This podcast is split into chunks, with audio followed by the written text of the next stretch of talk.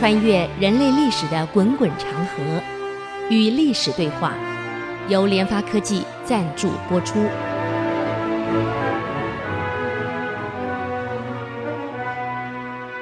各位听众们，大家好，这里是 IC 之音主客广播 FM 九七点五，您所收听的节目是《与历史对话》，我是刘灿良。嗯、今天我们来谈谈这个明仁宗呢继位，可是一年一年就走掉了。我讲过他身体不是很好，因为太胖，人一胖啊，什么病都容易来，所以他本来就已经胖到不太能走路了。所以当时明成祖一直希望把他换掉，改成汉王，这个这个朱高煦。也因为这样，他有心要换成朱高煦，才造成朱高煦呢也想学李世民。所以这两朝的不稳啊，其实跟当时成祖呢有意换太子有关系。本来朱高煦汉王很高兴，他有机会可以登基的，把哥哥给挤掉，因为哥哥身体不好。那么他本人文武全才，而且身高呢身材跟这个成祖很像，近两米，很高大，文武全才。所以当时这个在靖难之变的时候啊，他的在战场上发挥了很好的功能。那个北征打坦的时候，他也发挥了很好的这个这个这个战绩出来，所以一直以为是他，这个没想到后来还是仁宗继位了。那仁宗继位呢，才一年又死掉了。我们上礼拜谈到这个成祖走了以后呢，还好是靠杨荣给稳住了。那么私下通知了太子，也让那个那个那个太孙赶快皇太孙赶快回来一下。当然在崩完以上以后呢。仁宗继位以后呢，呃，这个太子呢就回到南京去了。那么现在呢，没想到没这个明仁宗呢才继位一年，四十八岁就死了。啊，史学家其实蛮惋惜的，因为这个明仁明仁宗是一个好皇帝啊，所以叫仁宗嘛。这个庙号都是按照你生前的这个绩效来的，所以如果再给他多干几年。很可能会创造新的文景之治出来，一个仁宗加个宣宗，可能就是新的文景之治了。很可惜他走了，走的时候一开始也不敢发丧，为什么？怕汉王有意见，怕汉王呢会这个这个突如其来的的这个发动兵变，所以也不敢发丧，先通知的这个呃太子赶快从南京赶回来。所以，当太子从南京赶回来的时候呢，这个汉王才接到情报啊，仁宗走了，哼，那走了，太子在哪儿？太子不在南京吗？他必须要赶回来，所以派的刺客在沿着南京的途中要刺杀太子，这样太子一死，他就名正言顺的啊，这个带兵进攻，自己接帝位了。但是因为还好事前跟城主过世一样保密，不敢马上讲，先宣太子回来，连夜赶快赶回来啊！所以太子呢，这个朱瞻基已经经过了那个刺客埋伏点，给他躲过去了，所以刺客没有刺成，这造成这个汉王呢很遗憾。哎呀，就差一步啊！嗯，真可惜呀，真可惜呀，嗯。可现在你这个换了宣宗继位了，嗯，汉王可是非常不满意啊。如果我刺杀成功了，就是我了，怎么又给你躲过去了？论能力，论文武，我一点不比你差，我只是运气不好而已啊。嗯，那么说也奇怪，这个成祖几次想换掉这个太子给汉王接，为什么没有换成呢？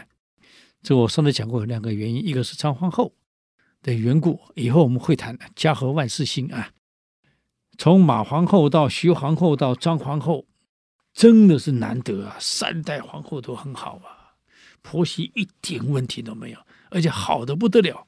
嗯，所以婆媳好，往往是家能够兴旺的第一个因素。那么第二个原因呢，就是因为明宣宗。明宣宗是生在这个洪武三十一年，有人说是建元元年，啊，也就是一个是一说是一三九七，一个是说一三九九。那不管怎么样啊，总之他生的时候呢，朱棣还在北京当燕王，嗯，应该是在建文元年比较可考啊，这正确一点，因为那时候建文帝继位了，朱棣呢才开始想取代这个这个建文帝自己呢当皇帝，所以谋反的野心、篡位的野心已经有了。所以应该是九九年生，为什么呢？因为朱瞻基就是明宣宗在出生的前一天，燕王做了个很奇怪的梦啊，啊，他梦见已经驾崩的啊，既然太祖驾崩了，所以应该就不应该在洪武三十一年生，因为那时候洪武还在，太祖还在，还没驾崩，所以应该是建文元年啊，一三九九年。所以他做了个梦，啊，梦见呢，这个太祖啊，拿了一大块的龟啊，就是古代的帝王佩在腰边的一种玉啊，玉佩圆的，上圆下方，嗯，外圆内方，这个龟，嗯，交给他，跟他说了一句话：“臣之子孙永世其昌。”你把这个龟呢？交给子子孙孙，我们大明王朝就世世代代都可以昌盛繁荣，繁荣昌盛。这是这个孩子生下来的前一天的梦。那么在前一个月呢，他也做了个梦，梦见太子呢生了个孩子，啊，生了个孩子，哎呀，长得真好啊，圆圆的脸啊。皮肤又好，脸色又好啊，又高壮，甚至孩子就很大了。所以一个月前做了个梦，孩子的梦，他不觉得怎么样。可昨天又做这个梦，那怪了，居然说要我把这个玉佩交给子孙。没想到才讲完，第二天一早，哎呀，这个助战机生下来了，哇，呱呱落地了。燕王一听大乐啊。因为那时候还没当皇帝嘛，时间多一点啊，没有说三宫六妃没那么多，还可以去看看。一看太高兴了，昨天做这个梦，说这个玉佩叫我交给子孙，子孙将繁荣昌盛。哎呀，这不是好兆头，大吉大利吗？嗯，再看这个孩子长相。哎呀，发髻整整齐齐，耳朵又高于眉，耳垂又大，鼻子直通天，脸又圆，相正好啊！怎么跟我在一个月前梦的那个孩子长得一模一样呢？啊，这太不可思议了！忍不住的，他跟家人这么说了：“我呀，一个月前就做了一个梦。”梦到他来了，就是跟今天长相一模一样，等于说他出生前一个月我就见到了。那么昨天呢，又见到了父王，给了我一个玉佩，要我交给子孙，让我大明永世隆昌。哎呀，那这个正是好的不得了啊！那前后两个梦合在一起，跟这孩子长得又一样，太高兴了。嗯，人都是这样子啊。当燕王一讲话，每个人都会认同，会联想。哎呀，果然没错呀，真的是这样子啊，真的是这样子啊。你看，你说某个人坏，哎呀，真的是坏呀。所以《列子》里面不是有一篇故事吗？一个老农夫丢了一把斧头。怎么看都是隔壁那小伙子偷的，长得就像小偷，看他走路也像小偷，讲话也像小偷，吃饭也像小偷，连睡姿都像小偷，只是还没证据，但是我知道一定你一定是你偷的，所以这个老农夫呢，就一直怎么看都像小像小偷，没有一样不像，走路、行动、讲话、吃饭、睡觉都像，越想越气。这样把他干掉，就没想到自己在爬谷子的时候，爬爬爬，爬了三五天，什么呢？谷堆里面看到这斧头在里面，哎，这怪了，居然自己的斧头在自己的谷堆里面啊，原来是自己在盘骨的时候把它给埋了，不是隔壁偷了。从那天开始，怎么看他就不像小偷。人就这么奇怪啊！城主说他好，带他看他怎么的好啊，多好呢！我们休息一下，等会儿再回来与历史对话。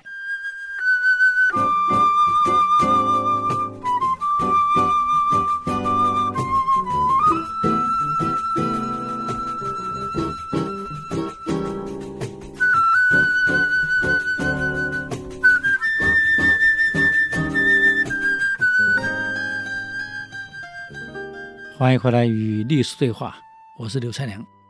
刚刚讲到人很有意思啊，你说他坏啊，就联想到坏；看到好就联想到好。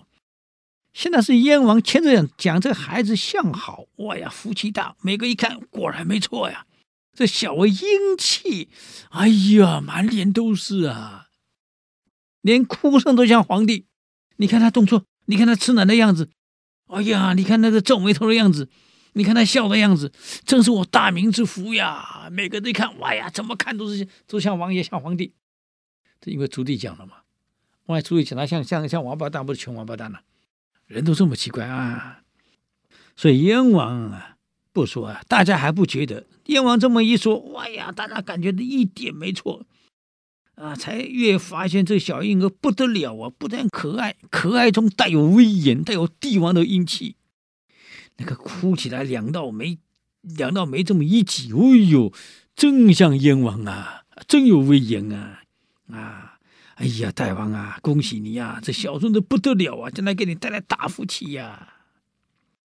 后来靖难之变成功了，朱棣当了皇帝，永乐七年，啊，这个皇帝亲自牵着小孙子的手去参观农家。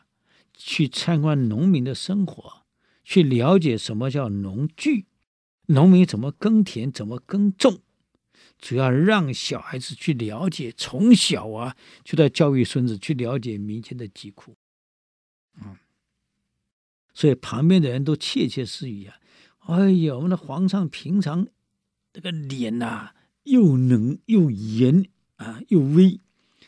太奇怪了！看他每天看到这孙子的时候啊，哎呦，真是慈爱，笑容满面了。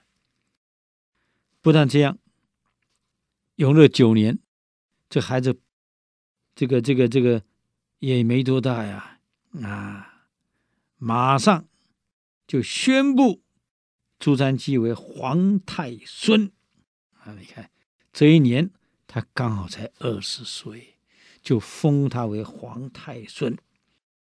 为了培养这个孙子，他带着这个孙子呢，到处南征北讨，还托人教他习武，还托胡广。上次我们讲过了，胡广啊，前几个几几个星期我们给各位介绍过，跟他跟那个啊谢晋是好朋友啊，编的这个科举的教科书，是由他呢亲自来教他啊经论。各种论，各种历史，也就就是那个五经啊、四书啊啊，通通都得教。还有怎么样，这个这个领导出一个好好领导、好帝王，也教他，从历史上带他。所以胡广教他文，另外由另外一位来教他武，这个是张辅辅助的辅，由张辅来教他武。啊。希望把他培养这个文武全才的帝王出来，所以你看，这个这个有心培养啊，从小就得开始了，还带着他亲自南征北讨，给他了解什么叫战场，什么叫战争，还带他去参观农民、农民家里、农民的耕种、农民的各种器具，给他了解到农民的生活有多艰苦。这是对的呀，啊，这为什么后来有人批评这个诸葛亮呢？嗯他老是把这个阿斗锁在锁在后宫，这怪了。后来诸葛亮死了，阿斗才第一次出宫啊，嗯，跑去看都江堰，哎呦，原来外面风景这么好啊！那看那看没两分钟，马上被拉回后宫去了，怎么可以玩物丧志？你看很可怜啊！如果诸葛亮把阿斗带在身边，让他去习战、教战守则，了解战场是怎么排兵布阵、怎么打仗有多残忍，亲自带他到农民、到各种生产事业去看看，啊，基层人民是怎么生活、有多辛苦，让他去了解嘛。哎呀，你不是给他躲在后宫，老是跟那些那些太监宫女在一起，你说他能不变态吗？很可惜，所以教育其实很重要，跟辅导。这个城主，你看带着他亲自去参观农民怎么过日子，去看那个那个手工业它怎么生产过程，去了解战场的厮杀过程有多么艰苦啊！史上地上老百姓有多惨，让他去看看。所以后来朱瞻基后来不太敢杀人，就是因为战场看多了，看到众生苦啊。所以他后来很不太喜欢杀戮啊，这问题是在这里的，嗯，那么这个胡广教他，他又学的又快，他学文学武都快，所以常常跟皇上说：“哎呀，皇上啊，你这个孙子不得了啊，他日将成太平天子。”这个城主最喜欢听这句话了，什么太平天子，太好了，嗯。可是朱高煦就就。不舒服了，他对这个孙子可是没感情。你当爷爷的对他有感情，我是他叔叔，我对他可是没感情。嗯，不但没感情，我本来有机会当皇帝的，被你爸爸给抢了。嗯，所以他不但想设法要除掉自己哥哥，现在哥哥走了，想除掉这个侄子，他还想学靖难之变，本来想学唐太宗杀兄弟的，现在没有学成，哥哥死了。那就学爸爸吧，啊！我不杀兄弟，我杀侄子总可以吧？靖难之变，上行下效，所以已经在策反了啊！从这个朱瞻基封太春开始，就已经在积极准备了。现在太子继位的叫宣宗，那么我们都说汉王朱高煦一向瞧不起仁宗。更讨厌他那个儿子，啊！你们父子两个抢了我的地位，所以朱高煦心想：机会来了，现在是侄子，更好应付。一来年轻，二来不太懂事儿，可能会犯跟跟这个建文帝一样的错误。我就来个清君侧，一样造反，一样打，啊！所以就秘密的派着他的亲信，叫做梅清。从山东偷偷潜到了京师，啊，到了这个这个北京了。那么私下呢，由梅清去通知张辅。那为什么通知张辅呢？因为我我我我们都知道，当时城主每次这个用兵的时候呢，都会让汉王跟的。那么当时个大将军很厉害，叫张辅，很能打。这个汉王就是跟着他出征入使。所以就这样对张辅比较熟，他也认为张辅跟我一起出生入死，我们感情还不错，你应该会帮我，因此呢，就派了亲信梅清，偷偷到了京师，潜到张府家里去了。嗯，那么张府这个人呢，本来就就大将军，很能可能很能打善战啊，所以他四次征交趾，不但征打坦，还四次征交趾，把越南并入中国本土，彻底完全控制住。啊，当时在交趾这一战其实不好打，因为越南呢从泰国引进了大象，用大象兵来进攻这个明朝的部队。明朝部队一看大象了，吓坏了，这啥东西啊？搞不清楚。这个张福说：“不用怕，弓箭部队啊，专门射象鼻。”专门射象的鼻子，你想象的鼻子被箭一射怎么办？痛啊！这一痛，这乱闯了，哇，鼻子乱甩了，这一甩，整个大象阵乱了，这一乱，互相踩踏，就搞得那这个这个大象阵呢，呃，很惨。所以大家很佩服这个张辅啊，很有军事脑袋。那么，因为跟战王都是联手作战，所以这个总是战友情还在嘛。因此，让梅清来找他，告诉他，这个汉王要举事，希望你能当内应。啊，事成之后呢，哎呀，那你可能不得了啊！宰相就是你啊，给他很好的条件，优惠的条件，希望张府呢能够内应。当时城主能成功，也是因为内应。现在呢，你要成功也得要内应啊，所以他找了张府。这个张府啊，一听，就问了一句话：“这个汉王是要我当内应，对不对？”“对。”“好，好什么呢？”“哎，我们休息一下，等我再回来与历史对话。”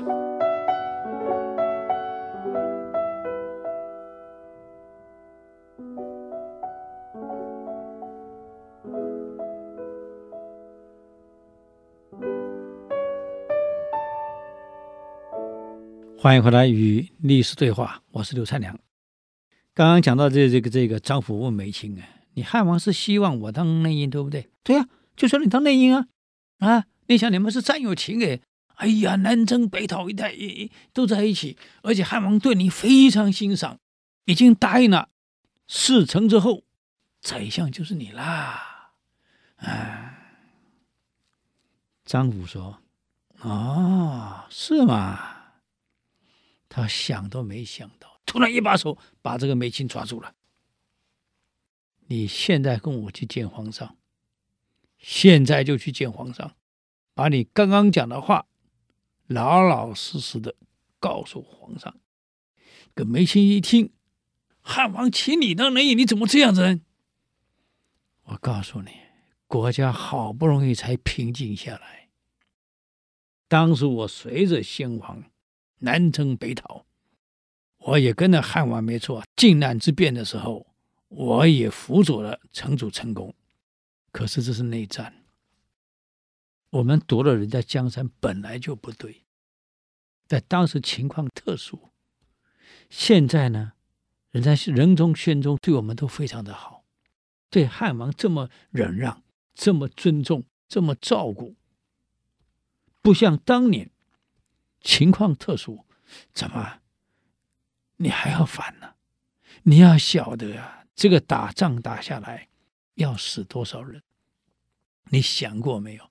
汉王想篡位之心，我早就知道了。当时我跟他在一起的时候，他就讲得很清楚了，江山早晚是我的，很狂妄啊！哎，不是我说话呀，仁宗为人非常仁孝。厚道，汉王为人呢刁钻贪婪，这样的人当了皇帝，领导这个国家，这国家不是好事啊！梅卿啊，你真糊涂呀！怎么会跟着汉王干这种事儿？嗯，我们不能再内战了，国家不能再动乱了，千万人头不能再落地了。何况现在情况跟当时又不一样。走，跟我见见皇上去。一拉把他拉去了。你想张府是武将啊，你梅卿不行啊，拖手怎么转拖拖不了啊，一拉拉去了。嗯，跪在这个宣宗面前说：“哎，梅卿没办法一五一十的说了，还可以而且告诉他，皇上，汉王已经部署完了，部队也调动了，啊。”而且，天津、济南、山东一带很多响应汉王的都要同时举事，名单有哪些？从实都讲出来了啊，在皇上面前全部认罪了。嗯，而且已经打算任王斌为太师，他把中央政府的官职名单也都安排好。嗯，俨然已经是皇帝的样子，只等待出兵一搏，就这样而已。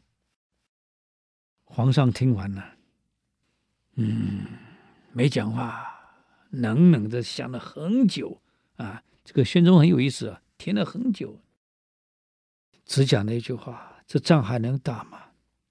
他是我叔叔，我怎么动手啊？可是不动手，他已经要谋反了。宣宗说：“我不能不仁不义呀、亲笔写了一封信，去劝他叔叔。你看有这样的皇帝，看到没有？亲笔再写一封信，是劝他叔叔，以国家为人为命啊，以民族、以国家、以人民啊为考量，不能再危害了，不能逞一人之私，国家到现在能够太平。”能够安定，已经得来不易了。靖难之变不能再重蹈了。写了一篇很好的信，啊，请他的那个太监，啊，请太监亲自送过去的。啊，这个太监呢叫做侯泰，由侯泰送过去的。这个朱高煦啊，把信看了一下，嗯。讲了一句话很有意思的话，他说：“你们要清楚啊，靖难之时，如果不是我汉王出力使战，怎么可能成功？凭我父亲先王之力，没有我是很难成功的。可是这整个作战过程当中，请问我哥哥又干了什么事？肥成这样子，动弹不得，他又能做什么事儿？”先王数次讲过，要把他撤下来，由我接太子，可是一一直没有撤成。为什么没有撤成？因为惩处听信的谗言，都是被这些谗言鬼啊，被这些奸贼们陷害了我，所以削弱了我的护卫，把我迁到安乐城去。而仁宗继位以后呢？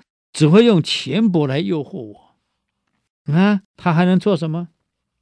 现在我的侄子宣宗继位的，处处用祖制来牵制我，动不动就是祖制，动不动就是祖制，用祖制来牵制我。你们弄清楚呀，我汉王是什么人？我打了一辈子仗，文功武卫。我都比仁宗强，也比你宣宗行，凭什么就是你们当呢？为什么你们当当皇帝呢？嗯，哼，我告诉你，我不能在这里牢牢等死，啊，我年龄也不小了，我不能在这儿等死，啊，哎，我会得出右翼兵出来呀，来来来来来来，侯泰。既然你负责送信来，你以为我讲的话是坑你的吗？你跟我来看看我的军队吧。哎呀，带来亲自去看他的部队那个训练，早就在培训的，所有武器、所有装备啊，非常多，非常现代化呀。嗯，让你看看我的部队的战斗能力力怎么样，我的武器装备怎么样，还有我的粮食粮草很丰富，这样。你回去告诉你的主子，啊，告诉朱瞻基，不叫皇上啊，直呼名字啊，回去叫那个朱瞻基，说说话啊，他最好把我痛恨的那个奸贼叫夏元吉就绑过来，让我把他给剥皮了。你再听清楚一点，回去跟你主子说，你已经看到我的部队了，看到我的装备了，看到我的后勤准备了，一举拿下。北京城太容易了，他还是识相一点，干脆你回去通知你组织，干脆就来个禅让算了，啊，禅让不花一兵一卒，大家都有好处呀，啊，我看你还是禅让吧，你们不说反对战争吗？既然反对，那直接把王位禅让给我，不是很好吗？就不用打了嘛。好了，回去跟你老板说，嗯，回来了。哎呀，这个侯太不敢讲啊！皇上问他怎么样啊？哎呀，皇上啊，我只哎呀呀呀呀，我我我我我我讲不出来。跟他一起去的那位老兄啊，是这个这个锦衣卫出来的，哪里是那么弱呢？一五一十全讲了。既然你不敢讲，我来讲啊。你当时当什么什么什么这个这个主使啊，带来兴趣回来一句话不敢不敢说，我来说，把整个过程全部讲完了。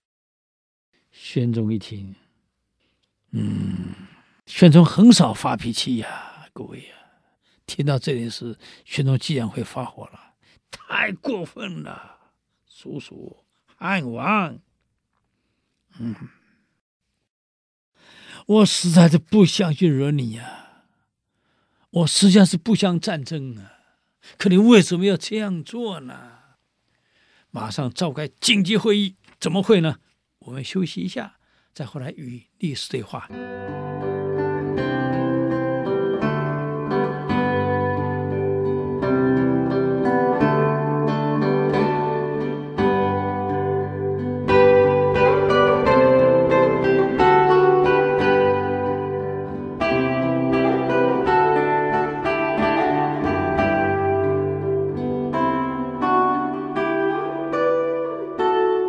欢迎回来与历史对话，我是刘灿良。刚刚讲到这个梅青啊，把这个全部都抖出来了。哎呀，连官位都安排好了，武器造好了，部队训练好了，啊，大将任命好了，哎呀，都准备了。哎，这个宣宗很少生气的，跟仁宗一样，修养非常好。听到这里，脸变了，叔叔，汉王。你太过分了！父王忍着你，你看在手足上照顾你，啊，封你，并没有像建文帝这样子削藩，我又没削藩，啊，一样封你的汉王，哪一样缺你，哪一样少你。可是你为什么总想着要当皇帝呢？而没想到老百姓的困苦呢？一打仗要死多少人？哎，算了算了算了，将军薛禄。哟，这个战争讨伐汉王的战争，由你负责统筹，下去赶快准备。啊！半夜里面紧急会议，杨荣说了，还是认为杨荣很厉害，皇上。兵贵神速，出其不意，攻其不备。这个汉王啊，自大、狂妄。如果汉王能够处事，能够谨慎，能小心，这天下早就是汉王。就可惜呀、他做事莽撞粗鲁，外强中干。嗯。现在呢，先放风声说薛禄去讨伐他，你再放个风声说皇上亲征。嗯，张辅说了：“嗨，杀鸡焉用牛刀？我两万兵，我就会讨平他了。啊，以我南征北讨，还有跟这个朱高煦一起合作的整个整个过程当中，我太了解他了。嗯，我去就够了。”夏元吉说：“皇上，还是听听杨荣的吧。嗯，您一定要亲征。为什么亲征？出其不意，兵贵神速。汉王一直以为你年轻，不懂事儿，怕事儿。其实你是仁孝，他却把你当作怕事儿，不懂事儿啊，所以对你他不会有防备。”一听说薛禄来讨伐了，他一定很高兴啊！所以我建议皇上，你不如亲征。一旦亲征，会出乎他意料之外。汉王想都没有想到，然后呢，再打广告战、心理战，宣布讨伐的只是叛徒朱高煦一人。有任何人献出朱高煦的，重赏。一定要两手策略，嗯，很好，就这么办。还有，如果造反，他会从哪里先下手？嗯，有人说了，皇上，这汉王目前所在的乐城啊，这个城很小，既然要要造反了，因为一定要找个大臣可以做依据的。我看他既在山东，一定会先取这个济南。嗯，不如我们守住济南，让他动弹不得。宣宗摇摇头说了：“不然，这次我看法跟你们不一样的。嗯，济南虽然近，可是不好攻啊，护城河又宽，城墙又高，哎，粮食囤积的又够，所以这座城呢不好打。”嗯，他如果划在这里的话，他划不来。所以朱高煦外强中干，他之所以敢造反，只是不过看我正年轻而已嘛。他一定不肯认清啊。所以呢，像听说一旦我出征，他一定会紧张。所以呢，还是我亲自出征。当时朱高煦一听说是薛禄前来啊，他很高兴啊。既然是薛禄，我打败他绰绰有余啊，成功在望。过没多久，报不好啦啊！太王汉王是皇上亲征。这个汉王一听，怎么他还真来？不但来，而且呢，呃，广告打得很大呀。我们讨伐的只是叛贼啊，朱高煦一个人，所有全城的人都是无辜的，所有部署兵都是无辜的啊！只要谁拿了朱高煦的脑袋，重赏啊！现在重赏朱高煦的脑袋啊！而且不但这样，还向我全城散布啊广告啊！宣传谣言都有啊，哎，这个这个说皇上亲自来出征了，因为朱高煦反，你们老百姓支持他了，就是叛乱罪，大家听得吓坏了啊！这种叛乱罪，现在还得了啊？嗯，所以朱高煦也聪明，一听完了，完了，他这样一来会瓦解我的军心。果然军心瓦解，整个城里面的老百姓啊，通通喊起来：“我们不能造反了，我们不能反了啊，我们不能反啊！”嗯，不但这样啊，这个广告还宣传，所有朱高煦里面的人随时可以抓他现降，一旦现降，高官厚禄啊，全族保住。朱高煦一听，哦，这下麻烦了。才警觉到有点不太对，嗯，果然没错啊，他的将领呢，把他架起来了，当场都架起来了，逼他出城投降。朱高煦没办法，仗都还没打了，在这种广告宣传之下，他的部属已经背叛了，把他架出来送去给宣宗了。嗯，宣宗讲了一句话呀：“叔叔，毕竟你还是我叔叔。”先皇待你不薄，我待你也很好啊，为什么你要反？啊，既然反，那这样好了，废为庶人，我不杀你，烟火还得给你留着，所有你的孩子我一个都没杀，你们统统下放到这个这个这个这个农田里去，先去干干活啊，干活再再再再把他关到这个这个。逍遥城去了，啊，类似这个北京有个有一个专门关高干的地方啊，秦城监狱，就把他关到这里了。这个城很好听的，叫逍遥城，废为庶人，关到逍遥城，哈哈，还逍遥的。当犯人有什么好逍遥的呀？啊，那么这个宣宗啊，为人很仁慈啊，没有杀他，只废为庶人，到了逍遥城。哎，也没有什么手铐啊、脚镣啊，都没有，只是在城里面呢，把它看住，啊，让你好好在那边过日子，让你好好去反省，对他够好了。那么，宣宗是这样想：这个叔叔呢，我对你很好，我也不杀你，在里面修身养性，有一天想通了，你会感激我了，啊，可惜呀、没有想通啊。他越想越气呀，越想越气呀，啊对这个皇上不杀之恩一点感激的心都没有，反正很愤怒。